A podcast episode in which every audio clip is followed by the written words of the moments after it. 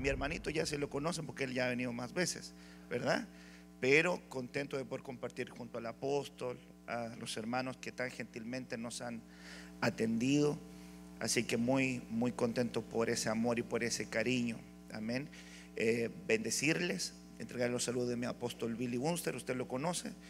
Y también, ¿verdad?, de mi amada esposa que debe estar ahí en Chile mirándome, a quien amo con todo mi corazón. Y le mando un besito, ¿verdad?, a ella. Eh, hay, que, hay que decirlo ahí.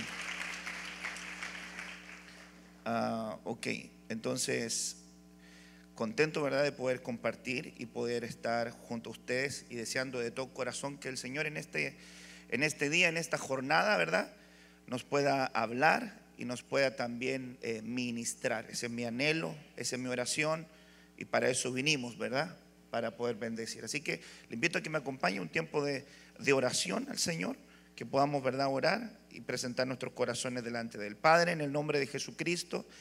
Te damos gracias porque tú eres bueno, no por lo que tú nos das, Señor, sino por lo que tú eres. Y nosotros te damos gracias por ser parte de esa enorme bendición de tenerte como nuestro Dios y como nuestro Señor. Presenta tú, Señor, eh, Señor amado, tu palabra en nuestros corazones, que haya, Señor, calma en nuestro ser integral y que nuestra mente sea afirmada para poder recibir de tu palabra y nuestro corazón abierto para ser impartido por ella. Bendícenos en este día, Señor, quita toda distracción, quita todo pensamiento ajeno, Señor, y podamos recibir de aquella provisión que tú tienes para nosotros. En el nombre de Jesús oramos, amén y amén. Bien, mis amados hermanos, quisiera compartir esta palabra, las heridas transformadoras. Fíjese que todos nosotros, de una u otra manera, tenemos una jornada que hemos venido desarrollando. Algunos de nosotros, ¿verdad? Desde que eh, estamos en el vientre de nuestra madre, eh, sufrimos, ¿verdad? Cierto tipo de, de marcas. Fíjese que la palabra del Señor en el libro de Mateo, en el capítulo 19, habla acerca, ¿verdad?, de algunos que no habían podido recibir el misterio del matrimonio, porque el matrimonio es un misterio. Si lo sabe, ¿verdad? Es un misterio profundo como el matrimonio, ¿verdad? Y la boda de Cristo con la iglesia. Pero curiosamente Mateo 19 dice que algunos hombres fueron hechos incapaces desde el vientre para tomar ese misterio. El misterio del matrimonio es el ángulo, ¿verdad?, de la familia. Pero qué interesante poder tomar el ángulo del compromiso. Algunos fueron incapados desde el vientre para evitar el compromiso para evitar tomar un pacto y caminar en él. A veces nuestra mente, ¿verdad?, nos lleva solamente a aspectos terrenales, pero, pero tomando ese ángulo de decir, Señor, hay cosas que a lo mejor dentro de nuestra jornada nos han venido, ¿verdad?, marcando. Y, y desde el vientre es el caso. Otros, dice la Biblia, fueron hechos incapaces por los hombres pareciera ser que también en la jornada hay situaciones que nos van marcando. Pareciera ser que en la jornada hay situaciones que van marcando hitos, etapas y tiempos en nuestra vida. Tal como lo decía, ¿verdad? La, la profecía. El hombre que venía caminando entregando grano y entregando agua. En ese, en ese camino, en esa jornada, hemos venido recibiendo de la provisión de la palabra y del fluir del Espíritu Santo para poder ir ministrando aquellas cosas que nos han venido ocurriendo en la jornada, en nuestra vida, en nuestro corazón, nuestra alma, nuestro espíritu y nuestro ser. Nadie comienza algo con la intención de fracasar. ¿No es verdad? ¿Usted cree que alguien dice voy a partir mi empresa porque tengo la plena seguridad que mañana me lanzo a quiebra? ¿No, verdad? Y el que va a formar un matrimonio dice, me voy a casar hoy porque tengo la plena convicción que voy a durar seis meses casado. Nadie dice eso. Nadie tampoco dice, voy a tener mi hijo porque tengo la plena convicción de que aquí a un semestre ya no va a estar conmigo. Nadie dice eso. Nadie piensa cuando va a partir, ¿verdad?, su jornada, decir, yo tengo la plena convicción de que aquí a poco van a ocurrir cosas que me van a doler mucho. Nadie dice eso. La verdad que no podemos escogerla nosotros, porque si las escogiéramos nosotros, nuestra mente diría, yo no quiero pasar por nada de eso. ¿Verdad? Apúntese a aquel que quiere que lo prueben y que los amarren duro. Ah, bien, ¿verdad? Nadie quiere hacer eso. y el Señor sabe. Pero el Señor también sabe que los procesos son necesarios para llevarnos a un desarrollo, para llevarnos a una madurez, para llevarnos a un crecimiento y dejó una provisión. El Señor dejó una provisión para esas marcas. Isaías 53, versículo 5 dice, pero Él fue herido por nuestras transgresiones, molido por nuestros pecados. El castigo de nuestra que nos trajo paz fue sobre él y por sus heridas fuimos nosotros sanados. Gloria a Dios por aquello, ¿verdad? Entonces, ¿qué le quiero decir algo? Las heridas transformadoras es que el Señor sabe que en tu vida y en mi vida van a haber situaciones dolorosas. Van a haber situaciones que nos van a tumbar a veces. No es mala palabra tumbar. ¿Verdad? Golpear y que nos van a doler y, vamos a, llorar y vamos a, lo mejor sufrir y vamos a tener por momentos tristezas o a lo mejor nuestra alma va a sufrir, ¿verdad? Batimiento como, como el siervo, ¿verdad? Clama, ¿verdad? Por las aguas, anhelando el Señor, pero él también se alentaba y decía, ¿por qué te abates, oh alma mía? El abatimiento del alma puede llegar.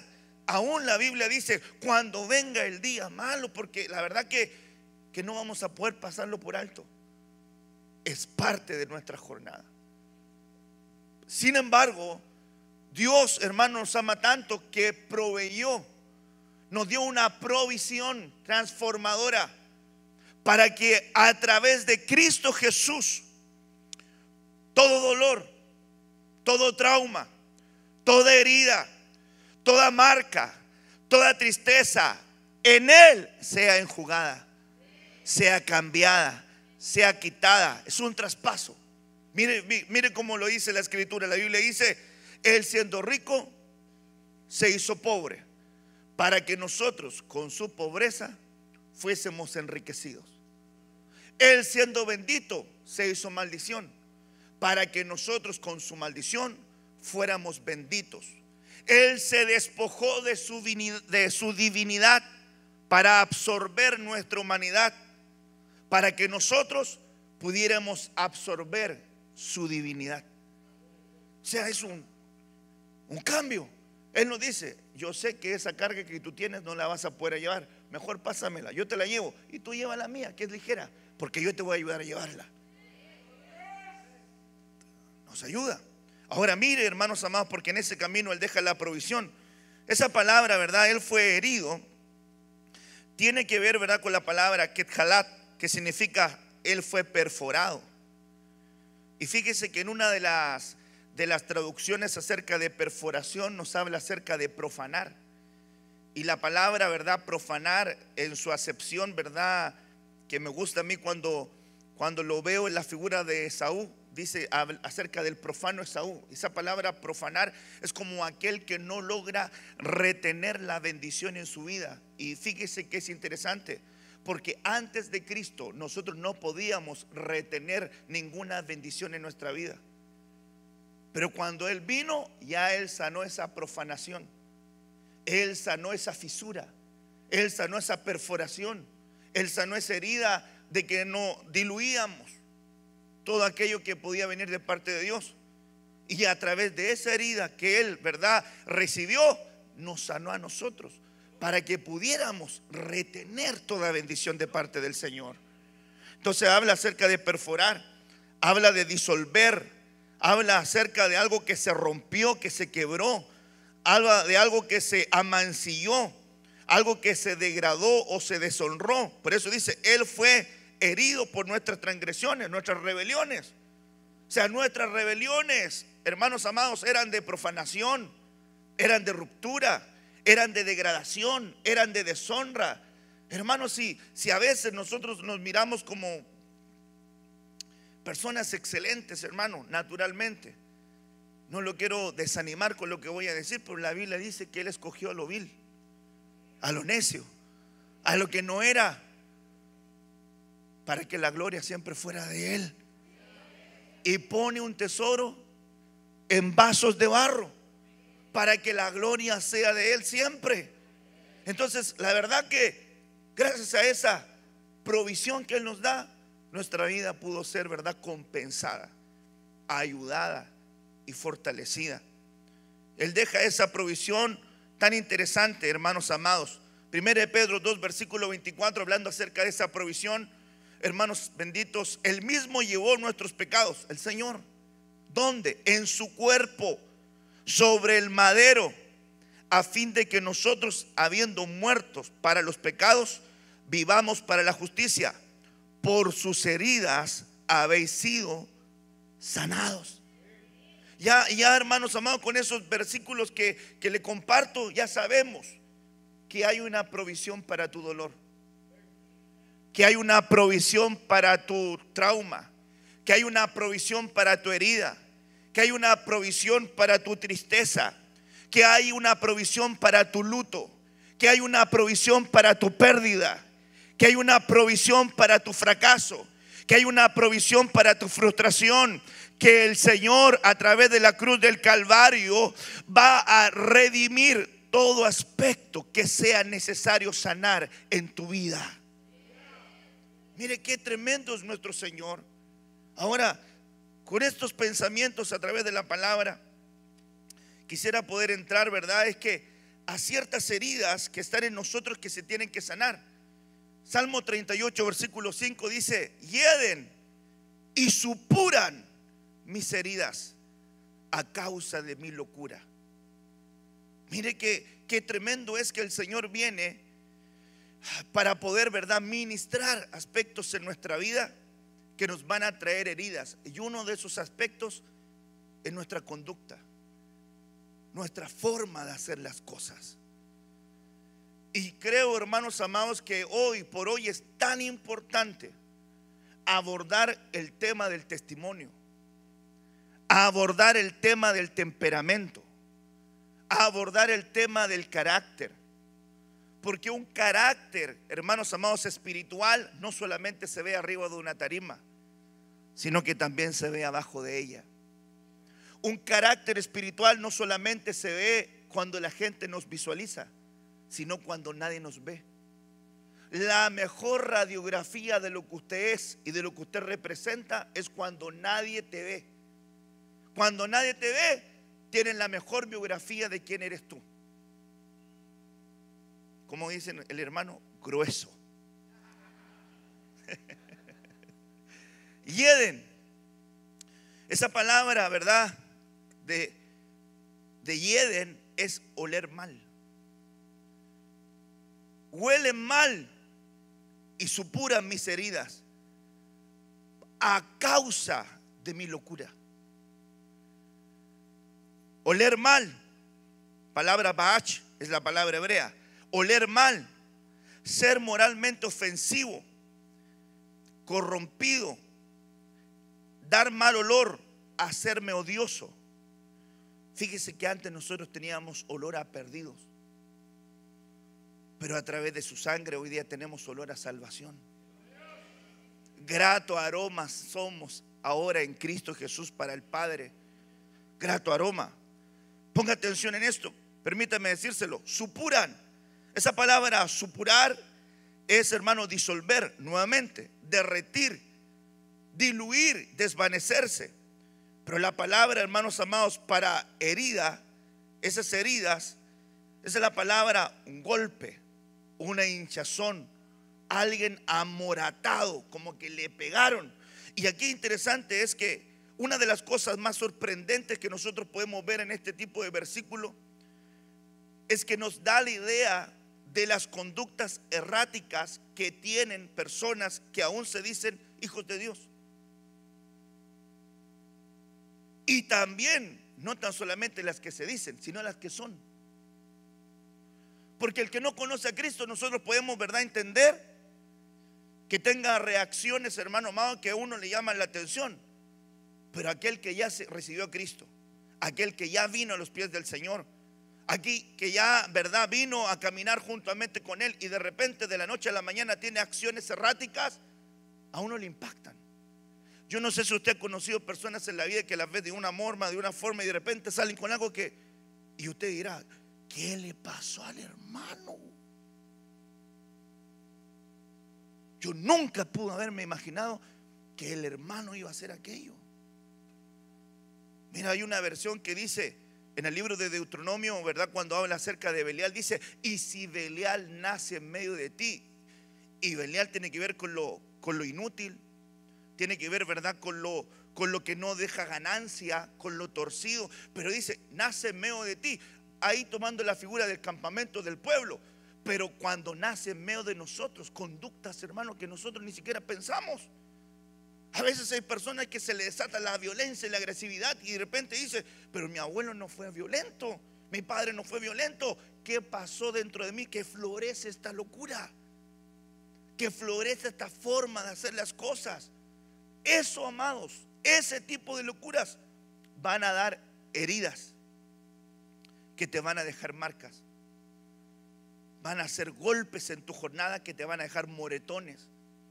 Y el Señor viene y nos quiere, ¿verdad?, enseñar a nosotros que Él quiere ministrar esas áreas de locura en nuestra vida para que tengamos una conducta compensada y no tengamos, ¿verdad?, saltos sustanciales, como se recuerda ese hombre que dice, viene de tiempo en tiempo un espíritu que lo toma, se apodera de él y lo lanza al fuego. Y otras veces los lanza al agua. Que eso venga a ser ministrado en el nombre de Jesús. Para que tengas un caminar equilibrado y no estés en ningún momento en el fuego y otras veces en el agua, sino que siempre estés en la presencia del Señor. Aleluya. Bendito sea el Señor por aquello. Bendito sea el Señor que traiga ese equilibrio. El modelo para nosotros es Cristo.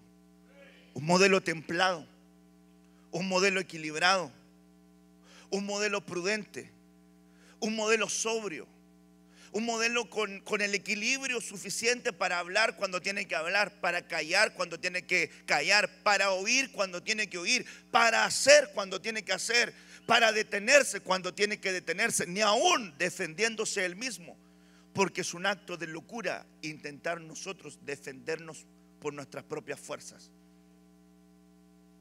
Porque vamos a cometer errores.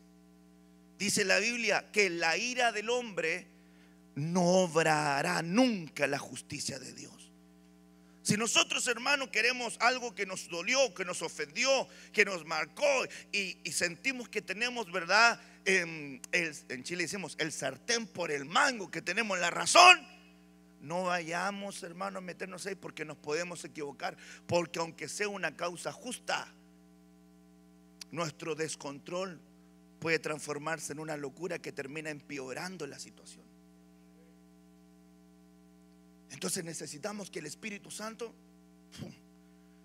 nos dé control, nos dé tranquilidad, nos dé equilibrio, nos dé reposo para poder descansar en Él. Pregunto, ¿cuántos quieren descansar en el Señor? Lo necesitamos, ¿verdad? Amén. Ahora, como el modelo es Cristo, el modelo testimonial, el modelo de servicio, el modelo de agradar, el modelo de despojo, el modelo de renuncia, ese es Cristo. A nosotros nos va marcando el camino. Pero ¿qué le parece a usted personas, hermanos, que tienen estos actos de locura y se infligen heridas solo? Como por ejemplo, ah, ¿cómo está tu día? ¿Y por qué me preguntas? Si uno no dice, bueno, te estaba preguntando por cómo estaba tu día, mejor me voy te dejo solito mejor. A veces, hermano, yo le digo, aquí vale la administración. Ok, como pastor, aquí lo puede decir porque yo lo conozco a usted y usted no me conoce a mí. Pero a veces como uno pastor, a veces uno no sabe cómo tratar a alguna oveja. A veces la ovejita alegre. Otra la veces la ovejita enojada. A veces la ovejita mañosa. Y, y, uno de repente dice, ¿cómo la trato? De repente uno ve la ovejita. Hola, Dios te bendiga. Hola, pastor, ¿cómo está? Dios santo. Y otro día, hola, hola mi hermano, hola mi pastorcito, Dios me lo bendiga. Uno dice, ya amaneció bien el hermano.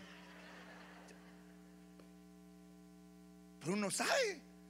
No sé, no sé si la pasó, se ha encontrado usted o a mí nomás me pasa que se ha encontrado con gente que responde mal. ¿Sí o no? No he visto personas que de repente andan, hermano, buscando trabajo porque están cesantes mucho tiempo y de repente el otro hermanito le dice, ah, le voy a dar, como le dice usted, chamba o no. Chamba, está bien dicho. Voy a darle una chamba, un trabajito y, el hermano, mira, te conseguí un trabajito. Hermano, no tiene trabajo hace seis meses. Y, y le dan el trabajo. Entra un día. No le gustó y lo deja botado el trabajo. Y usted dice, ¿qué le pasó? Y así, hermanos, son actos de locura. Contestan mal, reaccionan mal, cambian conductas, dejan las cosas a medio hacer, parten algo, no lo terminan, parte la escuela de corderitos. Ahora sí, dos clases ya no van. Aló, te toca el privilegio para servicio, parte el servicio, pues lo deja, lo abandona. Diga amén, diga yayay o disimule.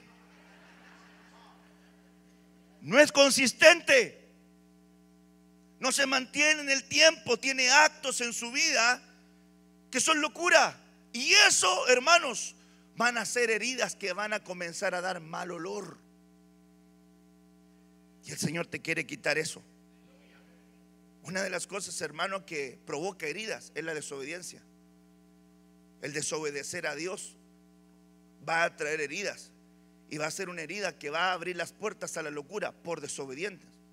Ahora miremos que el Señor quiere ministrar esto en nuestra vida. Hay gente que tiene actos de locura y empieza a hacer cosas, hermano, porque ya está desorientado. Imagínese un pastor loco a la manera de Saúl. Cuando las ovejitas se le estaban yendo, empezó a hacer actos de locura. Tenía que esperar que llegara su cobertura ministerial, espiritual, el profeta Samuel, para ofrecer un sacrificio la gente se le empezó a ir y él dijo, vamos a prender el carbón, empezamos a tirar la ley, vamos a tirar los holocaustos y. Y llega el profeta Samuel y le dice, ¿qué has hecho? Locamente has hecho. ¿Y cuál fue la respuesta? La gente se me empezó a ir, así que yo como no llegaba, ya le empecé. Entonces, un acto de locura para un ministro es empezar a hacer cosas para retener gente.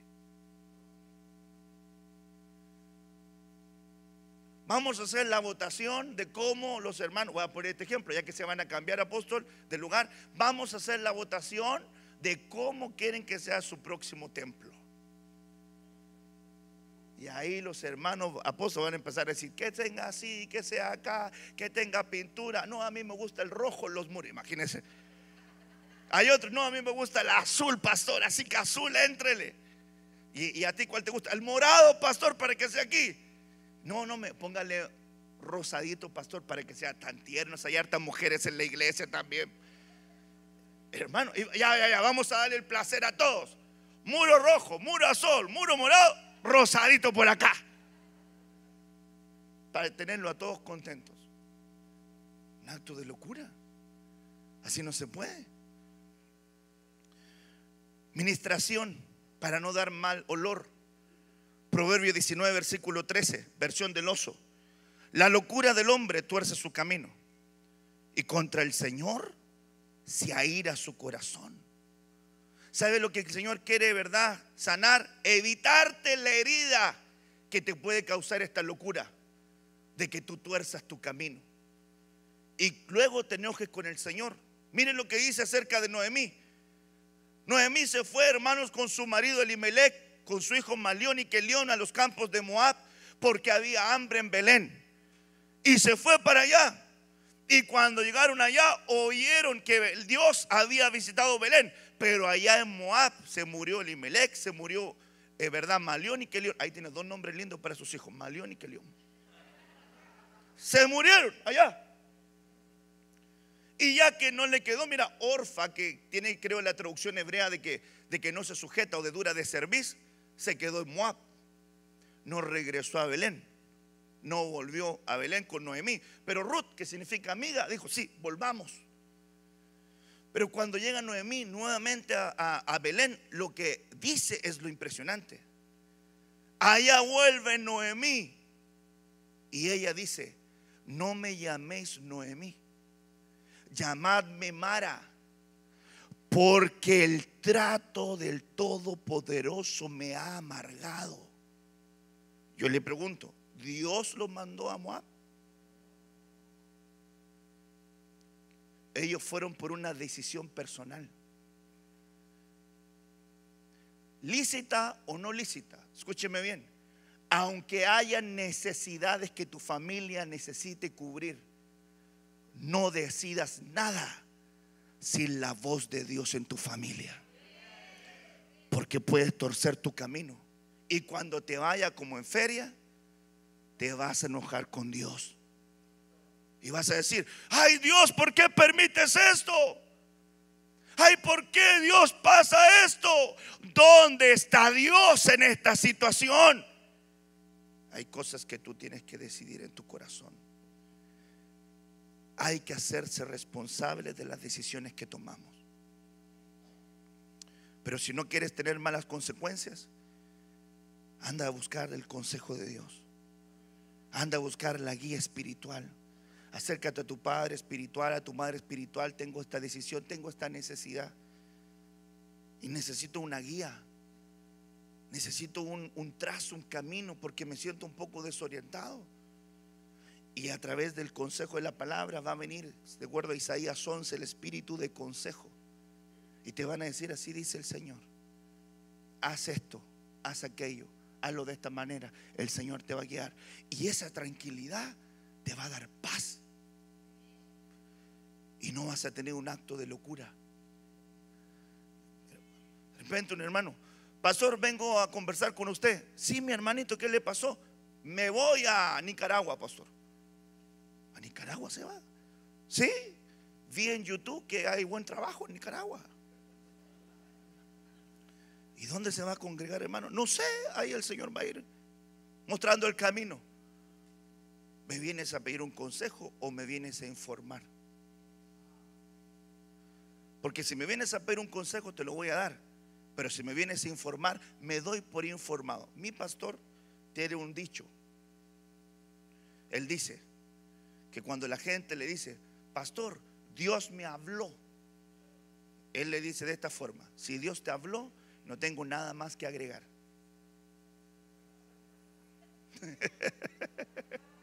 pues si uno es siervo de Dios y él viene en la oveja diciendo que Dios le habló, ¿qué va a meter uno en la cuchara ahí? Hágase responsable de lo que usted está diciendo, que Dios le habló. Ahora, si le va mal, claramente Dios no le habló. ¿Verdad? Ok, hermanos, es mejor pedir consejo cuando tengas una situación matrimonial. No tomes una decisión, hermano, basado en las circunstancias. Vaya a pedir consejo para que llegue mejor antes y le den una, guía, una solución a su situación y no llegue con el, con el, féretro mejor ahí, respirador artificial. Pastor, ayúdeme. Y dice, hermano, pero si cuánto, cuántos cultos de familia hicimos, cuántas reuniones de matrimonios hicimos, cuántos encuentros de familia hicimos, cuántas palabras hicimos, ¿y por qué no tomaste esa provisión? Si lo sé, pastor, porque mire, algo que uno sabe como ovejita, que la oveja todo lo sabe. Si sé, pastor, si sé, pastor, si sé, pastor. No, yo lo sé, pastor. No, si yo lo sé, no, si yo sé, pastor. Todo lo sabe la oveja. Aleluya. Hermanos amados, que Dios, que Dios nos guíe en nuestras decisiones. Amén. Que Dios nos guíe en nuestras decisiones.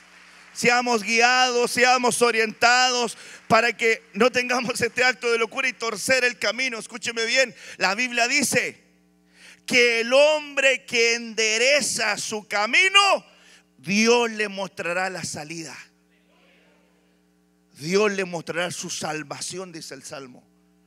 Pero ¿qué salvación? Salida. Amén. Miremos ese. Proverbios 5:23. Mire, es la versión Osejo. Morirá por falta de instrucción. Le perderá la enormidad de su locura. ¿Por qué? Por la falta de instrucción. Y hermano, la instrucción en esa palabra hebrea tiene que ver, hermano, con restricción. Tiene que ver con disciplina o doctrina o enseñanza. Pero me, me, gusta la palabra restringir. Restringir. Escúcheme bien. La instrucción a veces implica restricción. No te enojes cuando tu padre, tu pastor, tu madre espiritual te pongan restricciones. No te enojes porque están cuidando tu vida. Mira, hay un versículo, hermanos amados, que dice acerca de aquel que construye una casa y dice, cuando tú construyas una casa nueva, preocúpate de ponerle límites. No sea que por falta de límites alguien muera en tu casa. Mire qué interesante es esto. Como quien dice, este es el camino. Y el proverbio dice, no traspases los linderos que ha puesto tu padre. O sea, decir, si tu padre te dice hasta aquí, no es hasta allá, es hasta aquí. Amén. Entonces, hermanos, un aspecto importante es que la falta de instrucción nos va a traer a la muerte. Y nos vamos a perder por la enormidad de nuestra locura, por no querer escuchar instrucción. Esa palabra instrucción es restricción. Van a haber cosas que te van a restringir a nivel de consejo, a nivel de guía. No te enojes. Espera el tiempo. Espera el momento. Porque cuando ya te abran la puerta, te dicen, ahora es el momento. Ahí tienes que... Es como aquel que está en la banca, ¿verdad? Esperando su momento. ¿A quién le gusta jugar? Sí, fueron campeones. Hace poco me contaron de un partido con los hondureños, ¿verdad? ¿O no? Si así me dijeron, ¿verdad? Los chilenos nos gusta el, el balón pie también. Algún día quizás vamos a hacer un partido chilenos con... Entonces estamos aquí. Y de repente, hermano, bueno para la pelota, bueno para la pelota, le decimos nosotros, bueno para el fútbol. Juega la pelota, la para de pechito, la tira por atrás, la levanta con rabona, hermano, bueno para la pelota. Pero el DT no lo pone. Entonces el peor que puedo hacer es decir, ah, me cambio de equipo donde me hagan jugar. Pero si se cambia de equipo antes de tiempo, antes que lo hagan jugar, puede perder la bendición de entrar en el momento oportuno, cuando el DT lo que requería. Entonces, hermanos amados, no importa si estás jugando los 90 minutos, pero si te meten en los últimos 10 y te mandan las pepasas del gol, te van a decir, la hiciste. Porque esperaste tu momento, seguiste las indicaciones, la instrucción y entraste en el momento clave. Y cuando estás en el tiempo clave, en el momento oportuno, Dios va a hacer que las cosas te florezcan en tu vida. Así también como todos los hermanitos que están acá que tienen un llamado ministerial, no se desespere, porque después va a tener toda la vida para ser pastor hasta cuando el Señor lo lleve.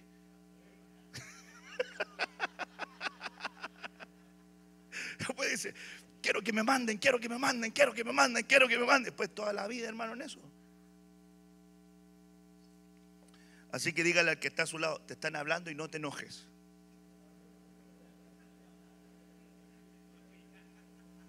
Proverbios 14, 18, dice aquí este verso, los simples heredarán, heredarán la locura, mas los cuerdos se coronarán de sabiduría. Un simple, un simple aquel que no escucha consejo, eso es simple. La Biblia dice que los simples ven el peligro en el camino, pasan y se dañan. Es como quien dice, el simple viene caminando y ve un hoyo, hermanos amados. Y sigue caminando y ve el hoyo, y sigue caminando y ve el hoyo, y sigue caminando y se cae. Ya quisiera usted, hermano, que Satanás, el Señor lo reprenda, pusiera trampas marca Acme. Y que usted supiera dónde está la mina, hermano. Pero no, se la va a ocultar pero la sabiduría de Dios te va a mostrar el camino para evitarte el daño. La sabiduría de Dios es pura, santa, desciende del cielo. La sabiduría de Dios no es animal, no es diabólica, no es natural, no es carnal, es pura. Esa sabiduría nos lleva por el buen camino. Entonces, hermano, El inteligente suele caerse, pero el sabio ve el error del inteligente y aprende. Entonces tú tienes que dedicarte a la observación. La observación también trae enseñanza. Amén. Proverbio 12:23. El hombre cuerdo encubre su sabiduría, mas el corazón de los locos publica la locura. Ay, Dios mío. Aquí nos pusimos, hermano mío, grueso. Ay, hay un versículo que dice, por sus frutos los conoceréis. Bueno, la versión actualizada dice, por sus Facebook los conoceréis.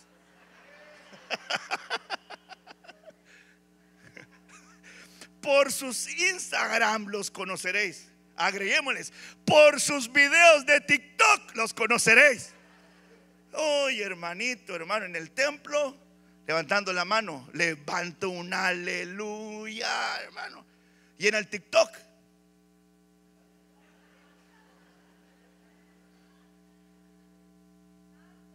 Dígalo, santo. Hermanos amados, publica su locura. En vez de publicar un versículo, porque dice la Biblia que los muros de Jerusalén publica salvación. Hermanos, publica en tus redes sociales la sabiduría de Dios en tu vida lo que Él hizo contigo, lo que Él hizo con tu casa, lo que Él ha hecho con tu familia, lo que ha hecho con tu hogar, lo que hace en tu iglesia, lo que Dios está haciendo en este tiempo. Publica lo que sea para salvación y lo que sea para testimonio familiar. Ocupe sus redes para eso. Yo no sé, hermanos, de repente esto no pasa acá, pastor, pasa lejos. La hermana casada en Instagram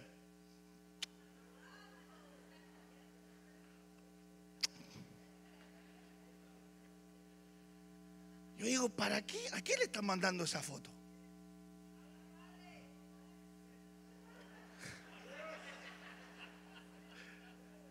¿Quién quiere que la vea? De repente, hermano, la casados los hermanos. 365 días del año. Ni una publicación de la esposa.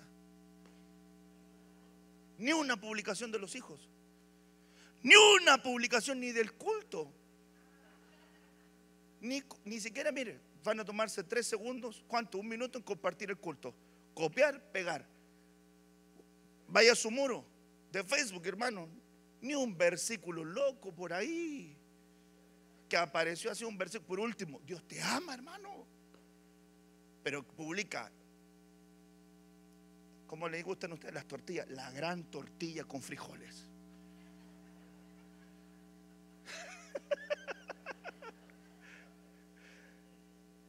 Y, no sería mejor, hermanos amados, evitar esa locura, esa exposición humana.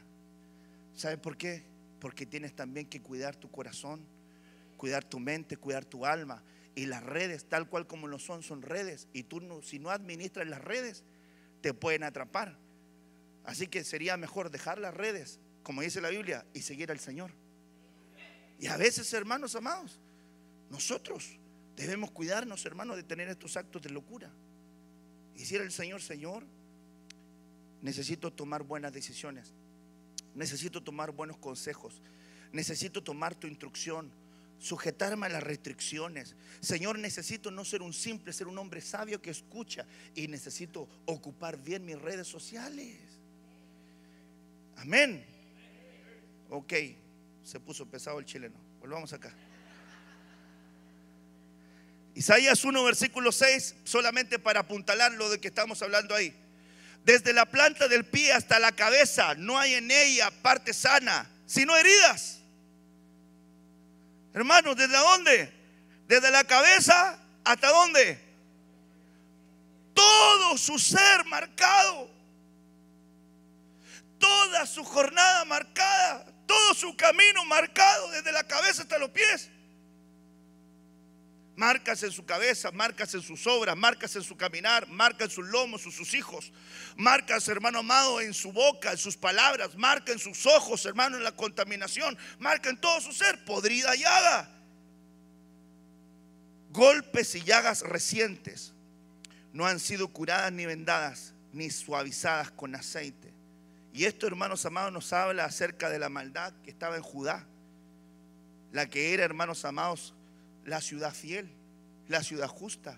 Y el profeta Isaías dice, ¿cómo se ha transformado esta ciudad, Jerusalén, fiel y justa, en lo que se ha transformado? Está enferma. Pero yo sanaré, dice el Señor, y volveré a establecer vuestros consejeros y vuestros jueces, para que vuelvas a la lealtad y a la fidelidad y vuelvas a la justicia. Hermanos amados, ¿sabe lo que va a traer sanidad? Es reconocer autoridad y seguir el consejo de la autoridad. Eso te lleva a la lealtad, eso te lleva a la fidelidad, eso te lleva a la justicia, eso te lleva al orden, eso te lleva al camino que agrada al Señor. ¿Quieres sanar tu corazón? Entonces abre tu corazón para que venga la administración sanadora y la locura se vaya. Amén. Para apuntalar eso, miremos este. Vuelvo a la carga con las conductas. Jeremías 4:18. Han sido tu conducta y tus acciones la causa de este amargo castigo, cuya herida te llega al corazón. Eso es lo que estaban, hace minutos estaban profetizando. Dejo en tu mente, así decía la profecía, dejo en tu mente esta verdad para que te vuelvas a mí. Bueno, ¿alguien escuchó lo que el Señor estaba diciendo por profecía? Ok, ¿qué nos está diciendo el Señor? Cuya herida te llega al corazón porque han sido tu conducta y tus acciones lo que ha traído este amarga castigo. Hay hermanos amados desastres que vienen a nuestra casa y a nuestra familia por nuestras conductas. Tengo una, un, un, un rema que el Señor me entregó hace mucho tiempo basado, hermanos amados, en la palabra del Señor cuando le dice a sus discípulos, si vuestra justicia no supera la de los escribas o fariseos, no entraréis en el reino de los cielos. Entonces, ¿quién era el escriba y quién era el fariseo? Los que más sabían cosas de la ley. Sabían, hermano, la Torá, sabían los salmos, sabían los libros históricos, sabían cosas. Y las sabían abundantemente. Y el Señor le dice, si vuestra justicia no supera la de los fariseos escribas, en otras palabras, si vuestra justicia no supera la justicia de los que solamente saben y no viven, no entraréis. Entonces no es lo que sabes, es lo que vives. Es bueno saber la palabra del Señor. Gloria a Dios por eso. La amamos esa enseñanza, la doctrina, conjunto de enseñanzas, lo, amamos. Pero escúcheme bien lo que le voy a decir. A veces, hermano, queremos saber, hermano, misterios profundos. A veces usted quiere saber, hermanos amados, si, si la bestia de Apocalipsis tiene más cuernos o menos cuernos. Y si estuvieran, hermanos, identificados, los estudiamos. Gloria a Dios por eso. Porque todo lo que está escrito trae una enseñanza para nosotros. Pero me permite decirle algo aquí en confianza, que ya agarré confianza ya con usted.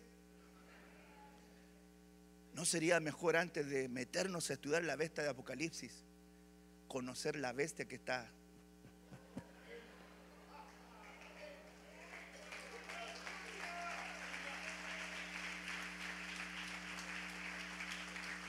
Esa que no se sujeta, ese que reacciona con locura ese que reacciona torpemente, que contesta mal, que acciona mal, que va donde no tiene que, ir. Esa bestia que te lleva a ver cosas que no tienes que ver. Aló. Y a veces, hermano, mire, amamos la palabra. Nos sumergimos en ella. Los misterios, en los secretos, en el arrebatamiento, toda la provisión hermosa que tenemos. Pero no es lo que sabes en lo que vives. Y muchas veces sabemos muchas cosas, pero si lo que sabemos no lo vivimos, va a ser lo mismo que el Señor le dijo. No hagáis lo que ellos hacen. Hagan lo que ellos dicen, porque lo que dicen es la palabra, pero ellos no lo hacen. Y nosotros, hermanos, dice la palabra del Señor aquí, pum, y la Biblia dice acá, pum, y el rema dice acá, pum, y el logo dice acá, pum, y le grita a la esposa, y no diezma, ni siquiera ahora. Pero pregunten de, arameo, de griego, de hebreo, hasta chino mandarín, ¿sabe, hermano? Pero no puede pasar ni cinco minutos orando. Dios santo. Dios mío. ¿Para quién será el ay? ¿Para quién será el dolor? ¿Para quién serán las rencillas? ¿Para quién serán los quejidos? ¿Para quién serán las heridas gratuitas? ¿Para quién será lo enrojecido de los ojos? Dice la palabra. Y el versículo 30 dice, para los que se tienen mucho en vino, los que buscan la mistura. No mires el vino, dice el Proverbios 31, ¿verdad? 23, 31. No mires al vino cuando rojea, cuando resplandece su color en el vaso, entra suavemente, mas al final como una serpiente te morderá. Como basilisco dará su dolor, tus ojos mirarán cosas extrañas, tu corazón hablará perversidades, el corazón hablando. Y serás como el que yace en medio del mar o como el que está en punta de un mastelero. Y dirás, hiriéndome, mas no me dolió, azotándome, mas no lo sentí. Y cuando despertare, aún lo, lo tornaré a buscar. Es decir, estaba, hermano, borracho. ¿Cómo le llaman? ¿Cuál es la palabra que decían? ¿Bolo? Ok, esa palabra, bolo así. Se cayó, se pegó, le dolió. Pero cuando reacciona, dicen, déme otra copita. Loco, loco. Y dice, ¿a quién le llegarán las heridas de balde? Heridas gratuitas. Es decir, le van a golpear y va a tener marcas en su vida. ¿A quién? Al que pasa mucho tiempo detenido en el vino. ¿Pero cuál vino? Otro tipo de vino un vino de confusión, un vino de libertinaje. Mire lo que dice acá este versículo de Efesios, Efesios 5, 17. Así pues, no seáis necios, sino entender cuál es la voluntad del Señor. Y no os embreguéis con vino, en el cual hay disolución, desenfreno, sino sed llenos del Espíritu, hablando entre vosotros con salmos, himnos y cantos espirituales, cantando y alabando con vuestro corazón al Señor lo que estaba diciendo en otras palabras, ¿para quién va a ser entonces? Él le va a caer el dolor, va a caer el pleito, va a caer la crisis. ¿A quién le va a caer, hermanos amados, la queja continua? ¿Quién se va a estar quejando? La Biblia dice que en el desierto, hermanos amados, su pueblo se quejó y a Dios no le gustó. ¿Sabe por qué la, la gente se queja tanto? Está en pleitos, está en dolor, tiene ayes, tiene quejidos, tiene heridas gratuitas que le pasan, se enrojecen sus ojos porque está bebiendo de un vino que no tiene que beber. El vino de Babilonia, de confusión, el vino de Sodoma, de inmoralidad, hermanos amados, el vino de esclavitud, el vino de desenfreno, hermanos amados. Y no estás bebiendo del vino del Espíritu Santo que va a ordenar tu vida y que te va a dar control y temple. El vino del Espíritu de Dios nos va a dar el dominio que necesitamos. Entonces dice, va a ser llenos del Espíritu. Va a ser lleno del Espíritu. Lo que desata un cántico espiritual es la llenura del Espíritu Santo. Eso lo habla el contexto. A veces nosotros cantamos, pero no tenemos cántico espiritual porque no nos llenamos. Y para tener un cántico espiritual hay que estar lleno del Espíritu Santo. Cuando alguien se llena del Espíritu Santo, no se va a estar quejando. Escúcheme bien, alguien lleno del Espíritu Santo no habla mal de su autoridad. Alguien lleno del Espíritu Santo no se está quejando todo el rato por las cosas que hizo, no hizo, lo que hicieron, no hicieron, hicieron o no dijeron. Alguien lleno del Espíritu Santo no anda metido en problemas, en rencillas. El siervo del Señor no es contencioso, no es peleador. Hermano, el siervo del Señor no es contumaz, no anda metido en pleitos. ¿A quién le cae, hermanos amados, el ay? Al que está bebiendo un vino inadecuado. Su casa está con fisura, su techo está roto. A ese se le lloverá. A ese, hermanos amados, que tiene fisuras en su muro, la serpiente le morderá. ¿Por qué? Porque se está permitiendo beber cosas que no tiene que permitirse en su vida. Y eso le va a herir. Eso le va a dar heridas gratuitas. Va a ganarse situaciones de manera gratuita de balde. Va a estar metido siempre en el problema. Va a estar metido en el pleito. Hasta cuando no tenga ni pito que tocar en esa situación, igual le va a caer. Está metido ahí porque está metido con las personas también incorrectas. Y cuando tú te estás enlazado con las personas incorrectas, aún aunque tú no estés involucrado en la situación, igual te vas a dañar. Una de las cosas que tiene que hacer el Espíritu Santo en nuestra vida es cortar relaciones que nos van a hacer doler o nos van a traer marcas en nuestra vida. No te aferres a relaciones que Dios ya no quiere en tu vida. No te aferres a conexiones que Dios ya no quiere en tu vida. Dios te va a conectar con las personas que Él quiera conectarte. Y esas personas van a ser bendición en tu vida, van a bendecir tu camino, van a bendecir tu jornada, van a bendecir tu familia, van a bendecir tu hogar, te van a bendecir a ti. Porque te conectaste con las personas correctas. Hermanos amados, entonces hoy la Biblia a nosotros nos enseña que Él quiere ministrar esas heridas. Quiere ministrar esos daños que están en nuestra vida y estirpar esas locuras y estirpar esas manchas, estirpar aquellas cosas que no están. Porque mire lo que dice la palabra del Señor.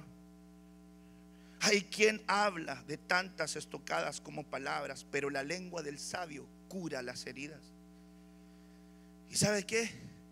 El Señor quiere curar con la sabiduría de su palabra toda herida, toda marca, toda locura, todo aspecto en nosotros que no esté bien, el Señor lo quiere sanar. Y yo quiero que tú en este día abras tu corazón y quiero ir aterrizando esto, hermanos amados, porque el Señor quiere sanar a los quebrantados de corazón y quiere vendar toda herida que pueda estar en tu vida.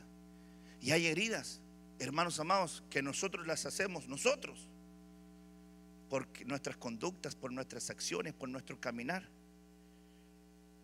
Pero hay heridas que te las hace el que te ama. ¿Quién es la persona que le va a decir las verdades más dolorosas al pastor?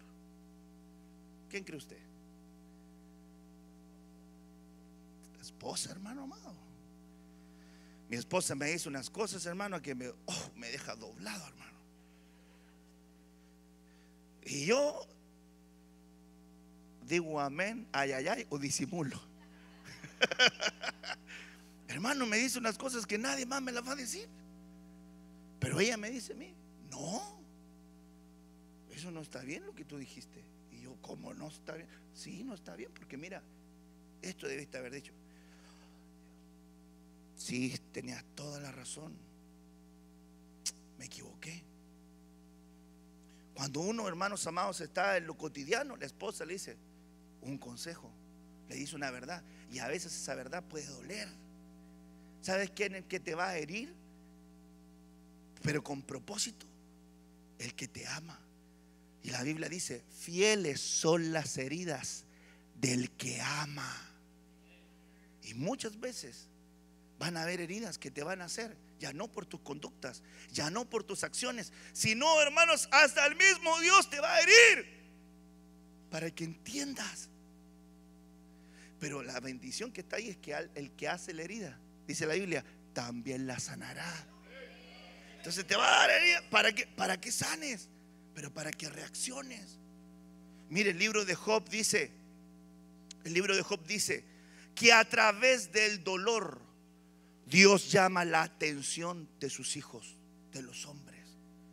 Y a veces nosotros no nos detenemos por nada, hermanos amados. Yo me recuerdo, si quiere el hermano del privilegio ya me acompaña acá. Yo me recuerdo una vez en un, en un libro que veía, hermanos amados, una, una ilustración, un ejemplo de alguien que iba en la carretera, en la pista que le llaman ustedes, la pista, ¿verdad? Vehicular, y de repente quedó varado y el auto no le prendió y se fue a la orilla, hermanos amados, y ahí quedó por largo tiempo. Pasaban todos los demás vehículos rápidos y nadie paraba.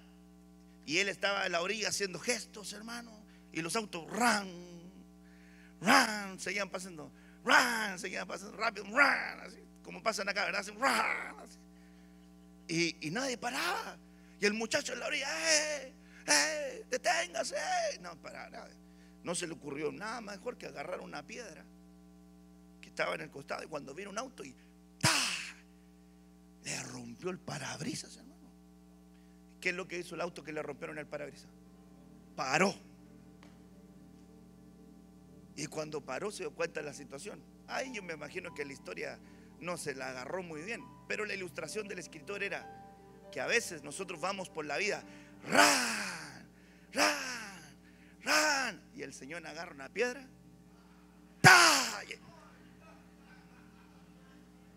y nosotros frenamos. Y fíjese que en los salmos estamos así, ran, ran, ran, y el salmista dice, frena, cela, medita, detente, medita. Medita ahora. Medita en esto. Y a veces nosotros, hermanos amados, nos cuesta meditar en aquellas cosas. Voy cerrando con esto.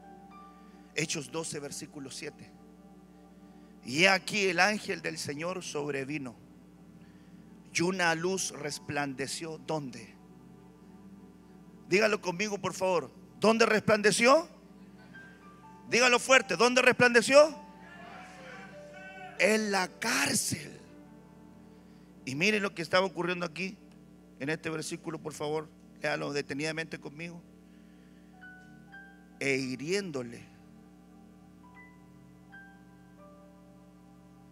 ¿A quién? ¿Qué ocurrió con la herida?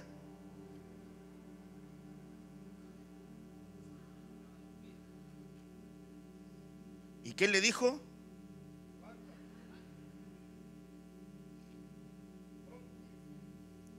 rápido. Y cuando le despertó, ¿qué ocurrió?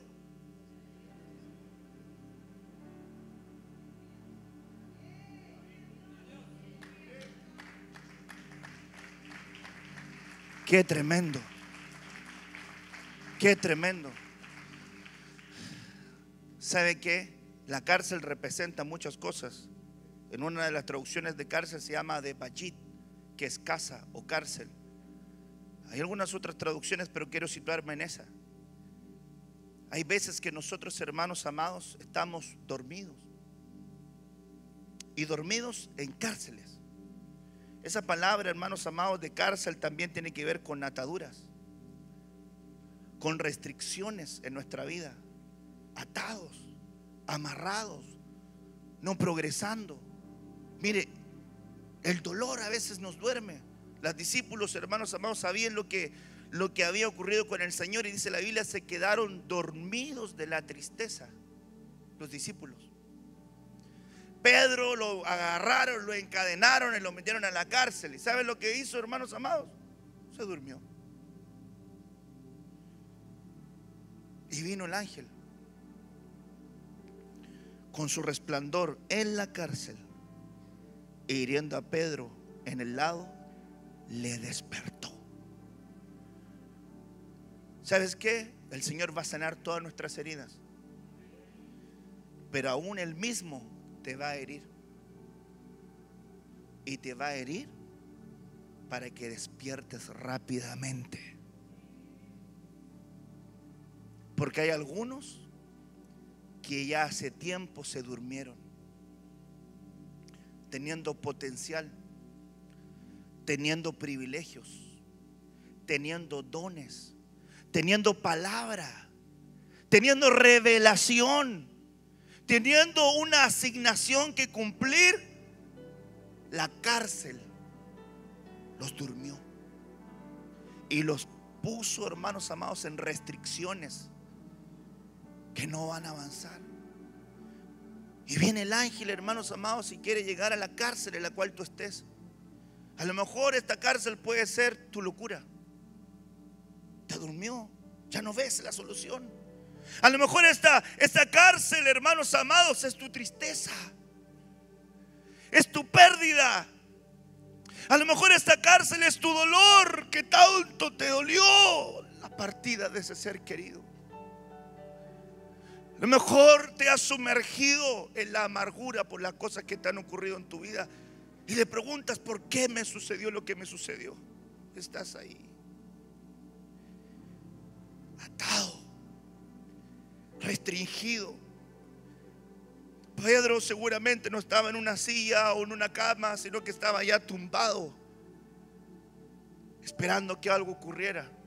Pero ya había perdido seguramente toda esperanza de que algo ocurriera. Yo me imagino que Pedro ya había resuelto en su corazón que hasta ahí llegaba su tiempo. Dijo, ya hasta aquí llegué. No sabía que todavía había una jornada que Dios quería que cumpliese. Vino el Señor con su ángel y le dijo a Elías, Elías, ¿qué haces en esta cueva, Elías? Tuve un vivo celo de Jehová, todos se apartaron de ti. Elías, Elías, Elías, hay siete mil rodillas que todavía no se doblan ante Baal. Te vuelvo a preguntar, ¿qué haces aquí? Come Elías, bebe Elías. Elías en depresión, hermano. Un hombre que había sido un, un aperturador de los cielos. Un hombre que era provocador de fuego del cielo y que Dios estaba con él. Él en la cueva, hermanos amados, le contestó a Dios, dijo, basta ya, yo no soy mejor que mis padres. ¿Qué tenía que ver la confrontación espiritual? ¿Qué tenía que ver hermanos amados, el respaldo del orden del altar de Dios. ¿Qué tenía que ver la amenaza de Jezabel? ¿Qué tenía que ver todo lo que había acontecido con la administración del alma que saque Elías? Y dice él, en esa situación, yo no soy mejor que mis padres. Lo que estaba revelando en que habían heridas dentro de él que se manifestaron en esa cueva que la sacó.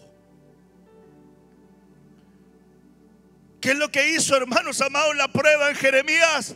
Jeremías dijo, basta ya. Yo no hablaré más en tu nombre. No voy a volver a predicar más tu palabra. Porque cada vez que la hablo, heridas, golpes y afrenta me sucede. Cerraré mi boca. Lo habían puesto en el pozo, en el cepo.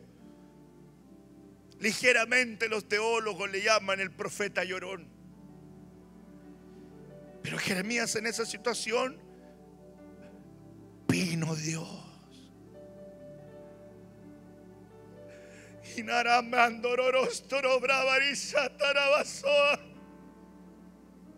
Vino Dios y le despertó el fuego en su interior. Y lo despertó de esa situación. Y el fuego de Dios empezó a quemarle por dentro tan fuerte que el profeta que había bajado la guardia y ya no quería más, le dijo, quise sufrirte. Quise callar. Quise tirar la toalla pero había un fuego dentro de mí que no lo puedo soportar. Y ese fuego me está despertando nuevamente. En el año del reconocimiento, reconoce que necesitas despertar, mi amado hermano a volver a hacer las obras primeras, a volver a hacer aquello que el Señor te mandó a hacer. Vuelve a hacer las obras de evangelista. Vuelva a hacer los primeros caminos. Pablo le dijo a Timoteo, Timoteo, te me estás apagando. Timoteo, te me estás apagando. Aviva el fuego del don de Dios que está en ti, Timoteo. Vuelve a arder como en el principio, Timoteo. Vuelve a arder como en la primera etapa, Timoteo. Vuelve a despertar tu corazón, Timoteo. Necesito, Timoteo. Te necesito, Jeremías. Y bravariza. Y el Señor en este día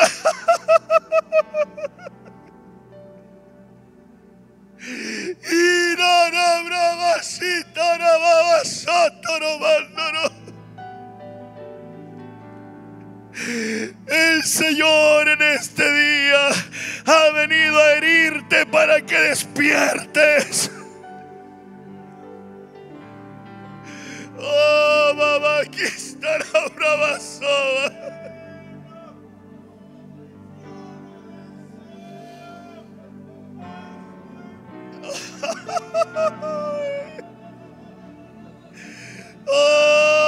aleluya.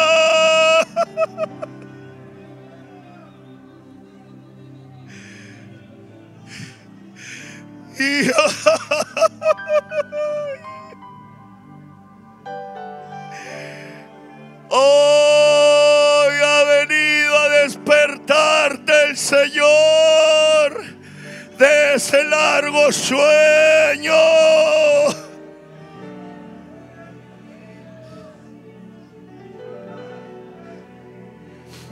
Despierta, despierta, despierta, despierta, despierta, despierta, despierta, despierta, despierta, despierta.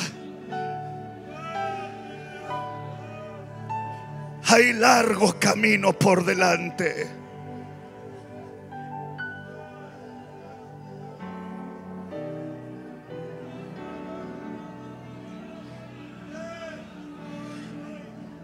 Le hirió, le golpeó, le golpeó, le hirió, le empujó.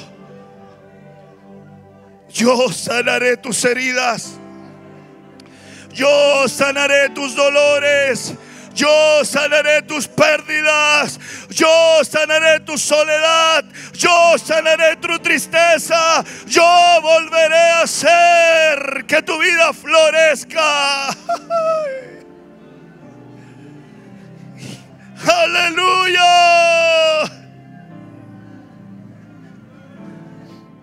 Aleluya.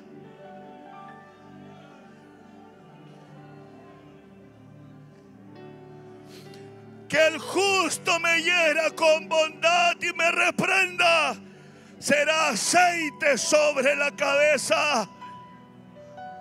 Que el justo me reprenda será aceite para mi cabeza.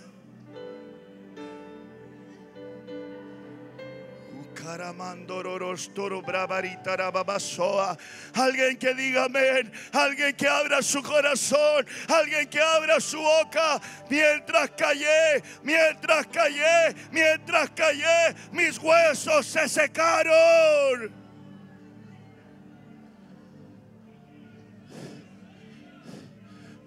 Hoy hay un manto de sanidad para tu vida. Se van a despertar los dones, se van a despertar las asignaciones.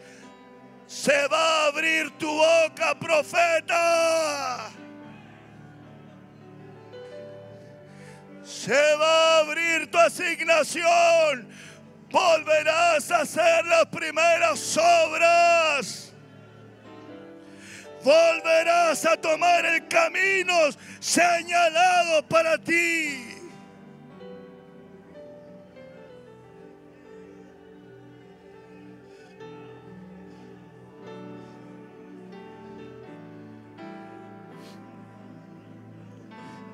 El que está en mí, dice el Señor. El que está en mí, dice el Señor, no pierde nunca. El que está en mí no pierde. Nada se perderá en las manos de tu Señor. Nada se perderá en las manos de tu Señor. Tuviste una crisis familiar, el Señor te despierta. Tuviste una situación familiar, el Señor te despierta. Sentiste que tu servicio había llegado a un cierre. El Señor te despierta.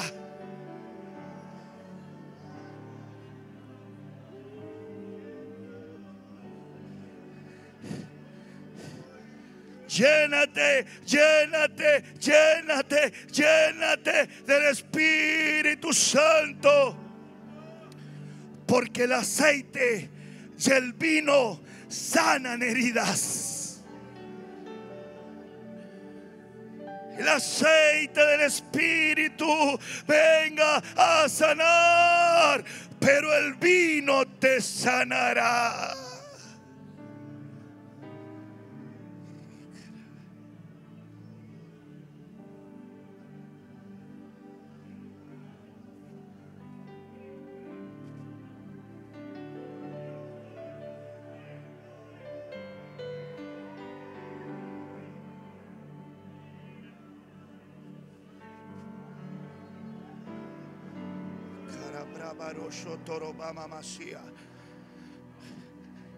Alguien que levante su mano, alguien que abra su boca, alguien que confiese la verdad de Dios, alguien que declare a favor de su familia, alguien que se le desate la ligadura de su lengua y diga, sí creo, sí creo en tu palabra. Sí creo en tus promesas. Sí creo. Me levantaré, me levantaré, me levantaré, me levantaré despierto. Apercibido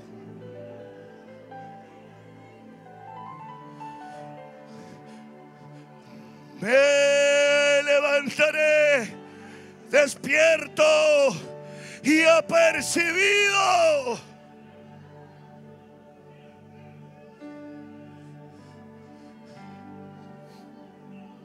Nuevos comienzos para ti. La pérdida no te va a matar. El dolor no te va a matar. La tristeza no te va a matar. La angustia no te va a matar el aceite, el aceite, el aceite, el aceite, el aceite te viene a sanar. Y el vino del Señor se derramará.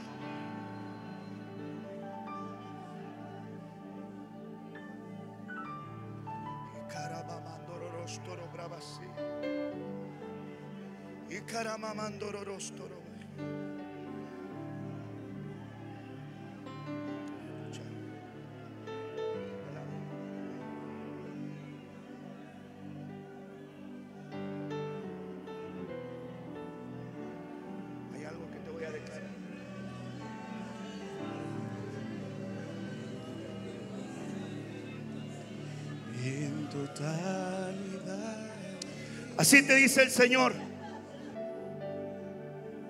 Yo te herí. Yo cerré esa etapa. Yo cerré esa etapa. No fuiste tú, fui yo, dice el Señor, quien provoqué, que aperturé. Ya no camines con tristeza ni con dolor. Ya no pienses en las cosas que no fueron.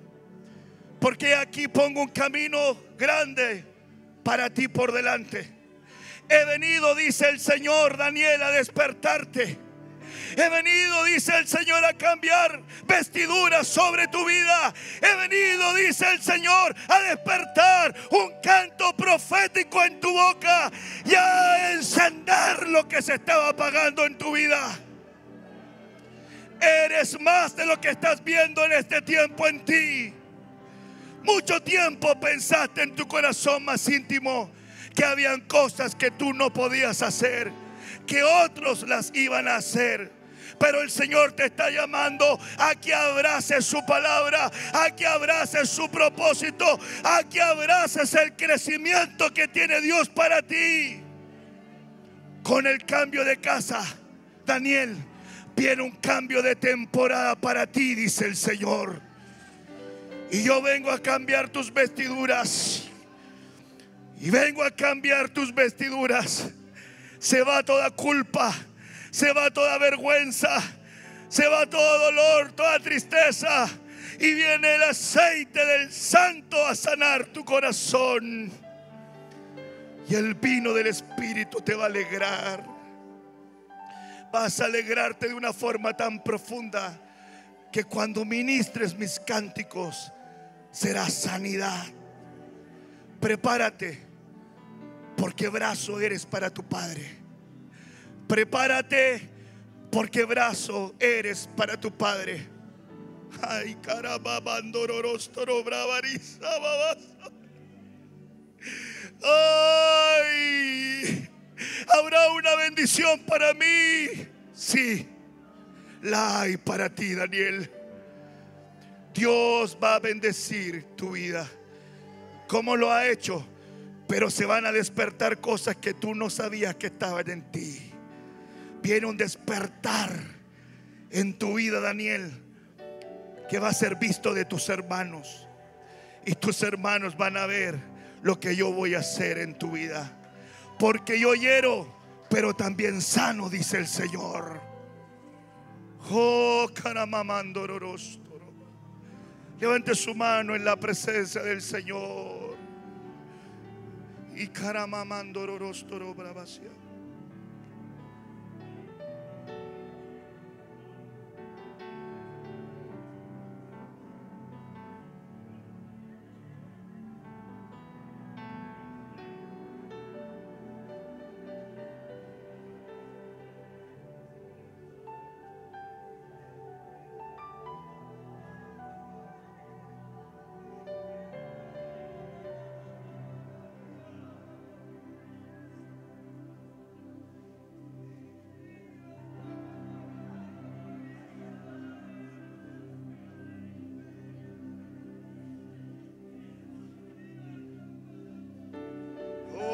Aleluya. Aleluya. Aleluya.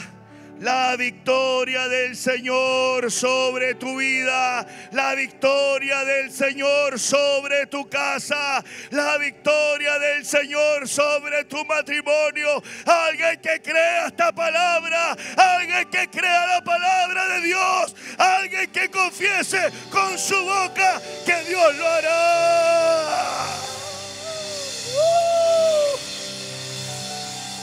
Levante sus manos al cielo. Y declare, aleluya. Dígalo, aleluya. Aleluya. El Señor lo hará. El Señor te despierta. Levántate tú que duermes y te alumbrará la luz del Señor. Nuevas cosas, nuevos tiempos, nueva temporada. El Señor los metió en una estrechez. Porque viene un tiempo de multiplicación para esta casa. Viene un tiempo de ensanchamiento para ustedes. Y ya este granero se les había hecho pequeño yo los estoy moviendo para el nuevo tiempo que tengo para ustedes, dice el Señor.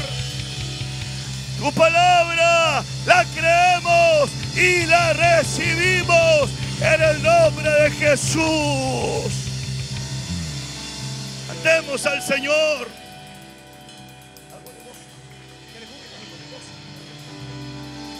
El aceite sana pero el vino sana. La sanidad de la herida es con aceite y es con vino. Levante su mano y goces en la presencia del Señor. Y me diste un manto de alegría.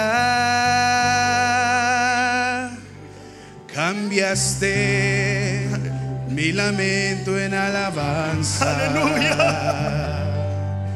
Me diste un manto de alegría, por eso te alabaré.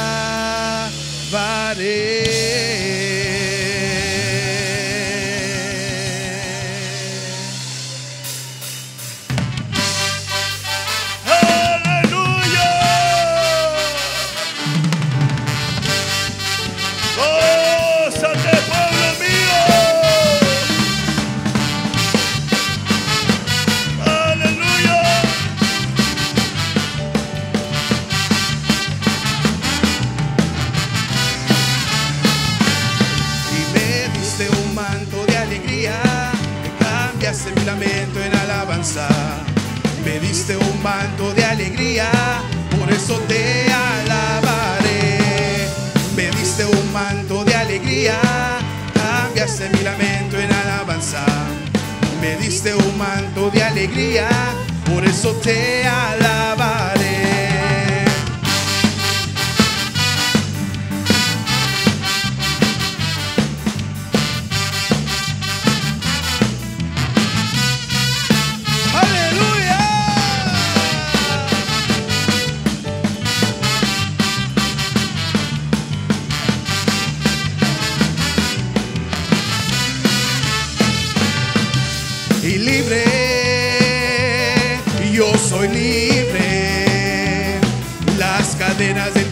sido rotas.